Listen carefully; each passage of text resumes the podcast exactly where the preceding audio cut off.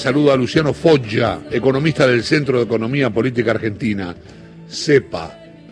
¿Qué tal, Luciano? Buen día. ¿Qué tal? Buen día, ¿cómo están? Muy bien, muy bien. Eh, yo no soy un, no, no, solo no soy un especialista, sino que entiendo muy poco de macroeconomía. Eh, pero bueno, lo, lo, charlábamos con Lucía, mi compañera Lucía Isikoff aquí al comienzo del programa.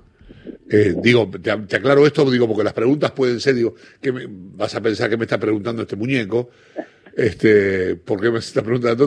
Porque estoy, soy cero, o sea, las preguntas van a ir de cero, son cosas muy elementales posiblemente.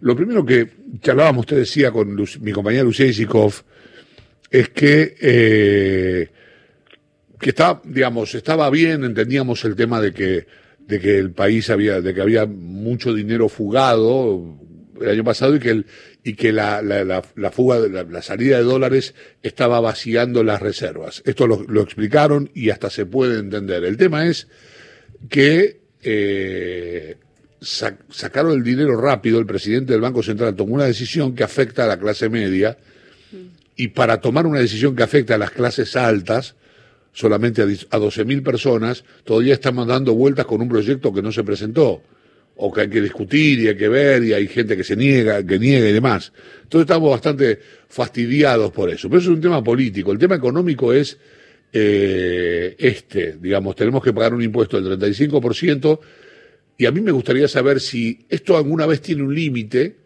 y si se puede volver para atrás en algún momento. Si en algún momento termina, porque se supone que es una medida de emergencia. Bueno, sí, eh, en principio, como vos decís, ¿no, Chavo? Es una medida de, emergencia, ciertamente. Yo creo que a nadie, a ningún funcionario, ni al presidente, ni a PS, ni al ministro de Economía, eh, ni a la FIP le, le, gusta tomar esta decisión porque siempre las restricciones en este sentido eh, no acompañan a una economía que está en su plenitud, ¿no?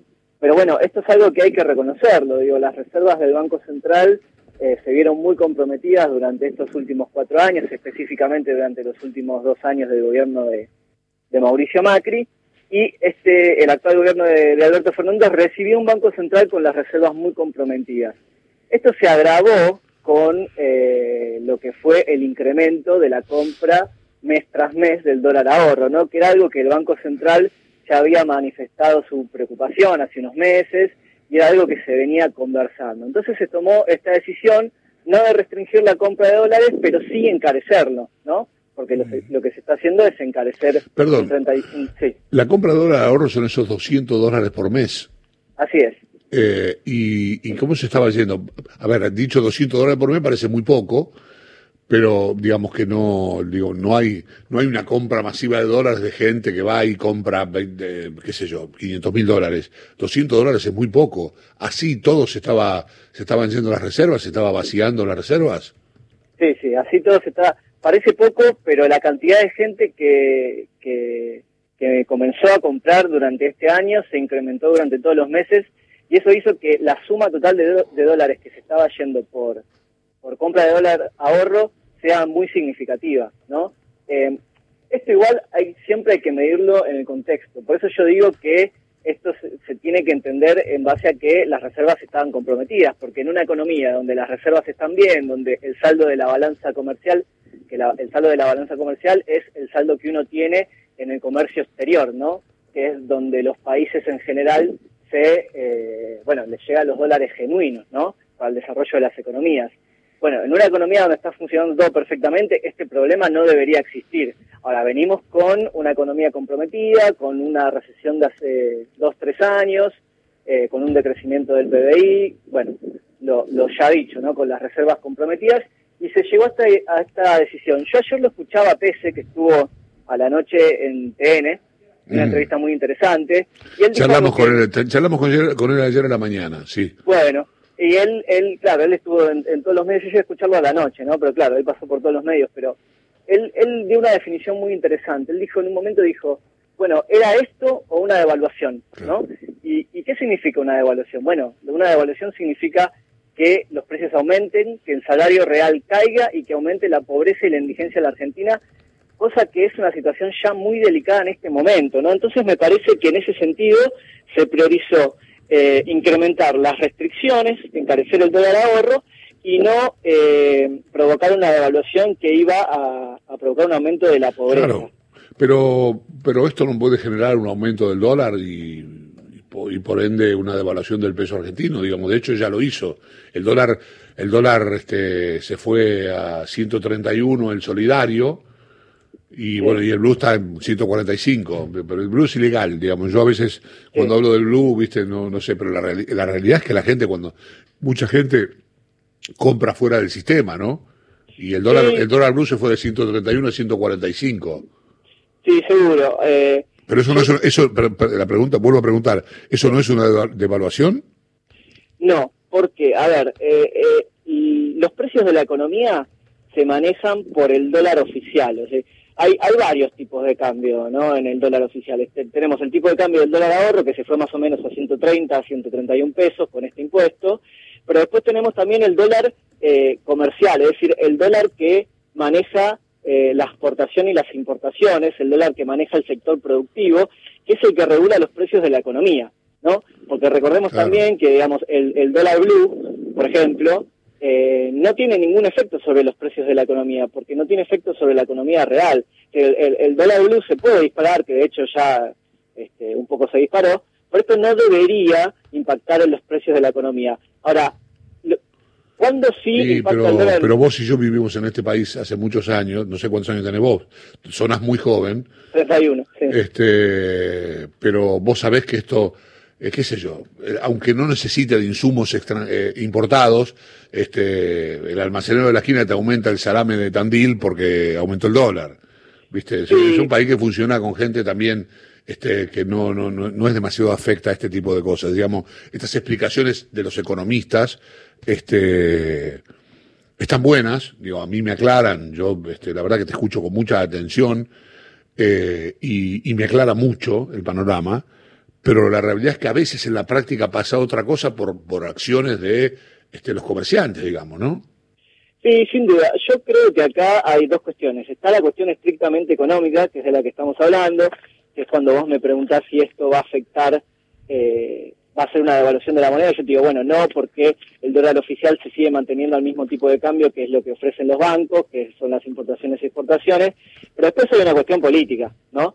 Que ahí me parece que es donde el gobierno, bueno, a lo mejor va a tener que ajustar si se producen algunas variaciones de los precios que no deberían, ¿no? ¿A qué me refiero con esto? Bueno, digo, más allá del pequeño comercio, del almacenero o, esos pequeños comercios, también están, digamos, la capacidad de poder este, llegar a acuerdos de precios con, con las grandes cadenas de supermercados, con, con, las cadenas de, abastecimiento y demás, ¿no? Ahí me parece que ya es una cuestión eh, eh, política, porque ¿qué quiero decir con esto? En lo estrictamente económico no debería producirse una variación en los precios.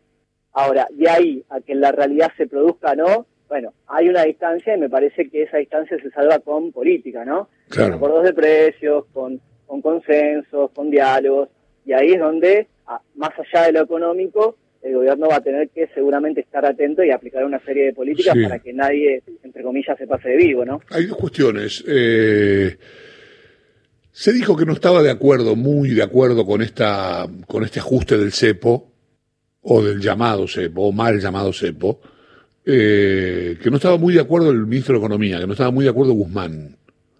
Este, de, hecho, él alguna vez dijo que, que seguir, seguir profundizando el cepo era, este, que no estaba bien. Sí, bueno, él eh, en, La Nación, ¿no? Eh, le hicieron una entrevista que salió el domingo, si no me equivoco, donde dijo específicamente esto. Sí, yo creo que, bueno, a ver, en principio, en términos generales, eh, las restricciones cambiarias, vamos a sacar la palabra cepo del medio, las restricciones cambiarias, creo que no le gustan a nadie, ¿no? Me parece que no le gustan ni a Guzmán. el presidente habló contra las restricciones cambiarias en la nota que le hicieron Bonelli y Alfano. Exactamente, exactamente, sí, en Olivos. exactamente. Eh, bueno, es que por eso, yo creo que no le gustan a nadie. ¿Por qué? Porque son la consecuencia de que algo en la economía anda mal, ¿no? Que, que uno tenga que, establecer restricciones cambiarias significa que, bueno, hay algo que no anda bien, ¿no? Que era lo que estábamos charlando al principio. Entonces, partiendo de esa base, no le gusta a nadie.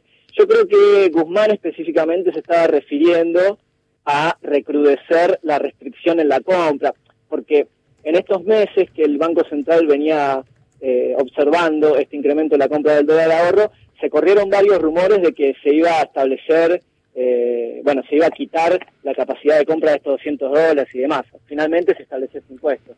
Claro. yo creo que se está a lo mejor específicamente refiriendo a esto. Lo que sí creo es que esto debería ser una medida de corto plazo, ¿no? Porque la solución estructural en realidad tiene que ver con que la Argentina tenga la capacidad de incrementar las exportaciones, mm. podamos generar dólares genuinos y financiar el desarrollo. ¿No le, ¿No le complica la vida a Guzmán en sus negociaciones con el Fondo Monetario? No, no, no, no, no. Yo creo que no, no, no le complica de ninguna manera. Es más, creo que frente a, cómo reestructuró la deuda con los bonistas privados, eh, con la negociación con el FMI, tiene un grado de legitimidad y me parece un grado de, legitimidad política no solo acá en el país, sino en términos internacionales muy importante. De hecho, bueno, el comunicado del, martes del Banco Central, eh, en uno de los apartados, porque lo que, mayor, lo que causó mayor impacto fue lo del dólar ahorro, pero había una serie de cuestiones más que estaban, eh, eh, que apuntan hacia el financiamiento productivo de las empresas. Uno de los apartados decía que se iba a priorizar la prefinanciación de exportaciones, eh, hacia el sector de las pymes y que el sector de las grandes empresas que tienen la capacidad de volcarse a los mercados internacionales de crédito, ahora que la situación externa de la reestructuración de la deuda se había solucionado, iban a tener la capacidad de hacerlo y por lo tanto iba a aprovechar a las pymes. ¿no? Entonces, digo, estas medidas, si bien deberían ser eh, de corto plazo y, y son, entre comillas, de emergencia, también eh, eh, apuntan a tomar una decisión frente a los pocos dólares que se tienen, bueno, poder utilizarlos para financiar el desarrollo. Parece que principalmente se apunta hacia eso. Sí, entiendo, entiendo que sí. Eh, bueno, ojalá que, tengan resultado estas recetas que, que, se están aplicando, ¿no? Yo la verdad que, este, yo también hay una cosa que, con la cual los nadie puede lidiar que es el, hay un tema cultural. La gente corre al dólar, la economía está dolarizada, vivimos pensando en el dólar.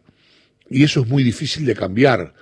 Yo conté ayer aquí, eh, estamos hablando con Luciano Foggia, que es economista del CEPA. Yo conté ayer aquí, Luciano, este, dos experiencias personales, una en Brasil y otra en, en, en Colombia. En Colombia quise pagar una remera con un billete de 20 dólares y no me lo aceptaron. Claro. Y en Brasil, este, las casas, las inmobiliarias, todo presentan los precios de las viviendas en, en, reales. Acá eso es impensado, que alguien te diga, mira, esta casa vale, no sé, 50 millones de pesos. Este está todo dolarizado. Digo, es muy complicado sacarle a la gente de la cabeza el dólar. Sí, es un tema complicado. Es un tema, como vos decís, también es un tema cultural. Yo además también soy sociólogo. Hay muchos estudios de la sociología de la economía en torno a esta cuestión cultural que tenemos con el, dólar en la economía argentina. Eh, bueno, yo creo que esto se resuelve a mediano o largo plazo, ¿no? Obviamente esto ya de alguna forma también un poco escapa a esta discusión coyuntural.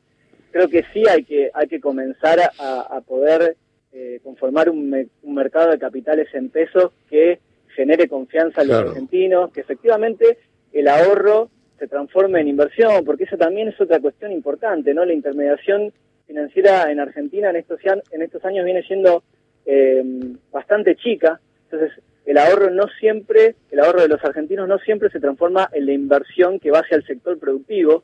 Esto también es un, me parece una discusión central a abordar en la problemática que tiene que ver con el desarrollo económico. Pero bueno, eh, son cuestiones de, de, más largo plazo, ¿no? Sin embargo, yo coincido con vos. Eh, hay otros países en, que... Chile. en Chile tampoco, en Chile tampoco aceptan dólares. Seguro, hay otros países de América Latina que, que sin duda uno está acostumbrado a decir, bueno, voy a pagar con dólares porque esta moneda me la van a aceptar y no, se aceptan en moneda local. Bueno, ese es un desafío que tiene la economía argentina, ¿no? Parece que es un, desafío donde, mm, donde el conjunto de las fuerzas políticas y el conjunto de la sociedad me parece que nos lo tenemos que poner como un objetivo a largo plazo, ¿no? Porque se logra, me parece, con con grandes diálogos y grandes consensos y también con planes racionales de crecimiento económico, ¿no? Luciano, ¿cómo estás? Lucía Isikov te saluda. ¿Qué tal? Buen día. Buen día. Eh, ¿A vos te parece que hay claridad respecto al rumbo económico que está tomando esta gestión?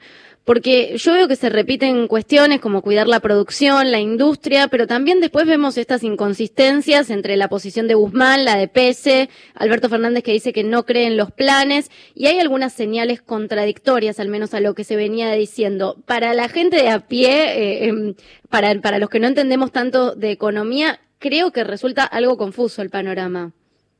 Sí, pues creo que sí. Creo que comunicacionalmente a veces no, no, se, no se transmiten las cosas de manera muy clara. Sin embargo, yo creo que sí hay un rumbo claro.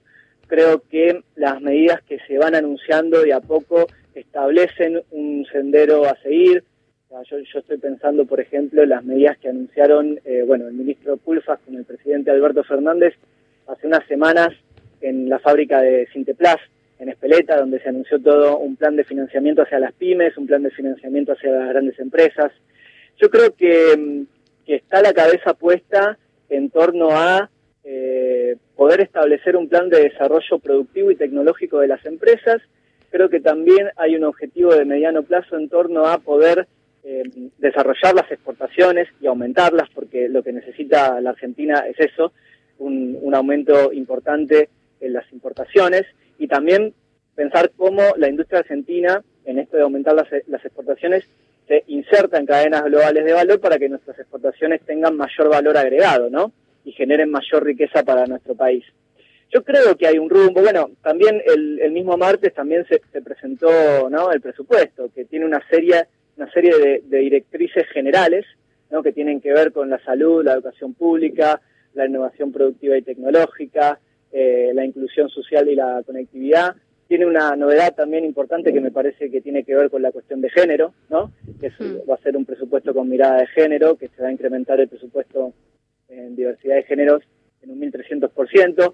Bueno, creo que hay un rumbo. Sin duda creo que, bueno, a veces la comunicación este, puede fallar un poco, eh, y a veces no terminan de quedar claras las cosas. Pero sí, eh, bueno, es importante tratar de pasar en limpio todas las medidas que se toman, ¿no? Eh, Luciano ha sido muy claro, eh, sobre todo para, insisto, yo admito mi, mis limitaciones en este tema, eh, pero bueno, eh, gracias por la paciencia y gracias por la explicación. No, por favor, eh, para eso estamos, este, así que mientras sea claro y se entienda es lo importante. Y déjame Sí. Permitime una última cosa antes de cerrar. Vos dijiste al principio que juega Racing, hoy también juega el Boca de Miguel Ángel Russo, así que sí, señor. vamos a ver cómo arrancamos la Copa Libertadores. Eh, ¿A qué hora juega Boca? ¿A las, 10? a las 21? A las 21. 21. Sí, a las 9. A las 9. Bueno, eh, Boca la tiene difícil porque tiene el equipo ahí medio, sí, medio remendado. Medio pero bueno, eh, es el primer partido y tiene viene la, ¿cómo está en la Copa? Ganó los, le ganó al cuatro puntos está segundo. Exacto. Está, no, no, está tan incómodo. No, no, así, no, no, no, para nada. Para así nada. que tranquilo. Un abrazo grande, Luciano, gracias. Bueno, un abrazo, gracias a ustedes. Luciano Folla, economista del Centro de Economía Política Argentina, CEPA.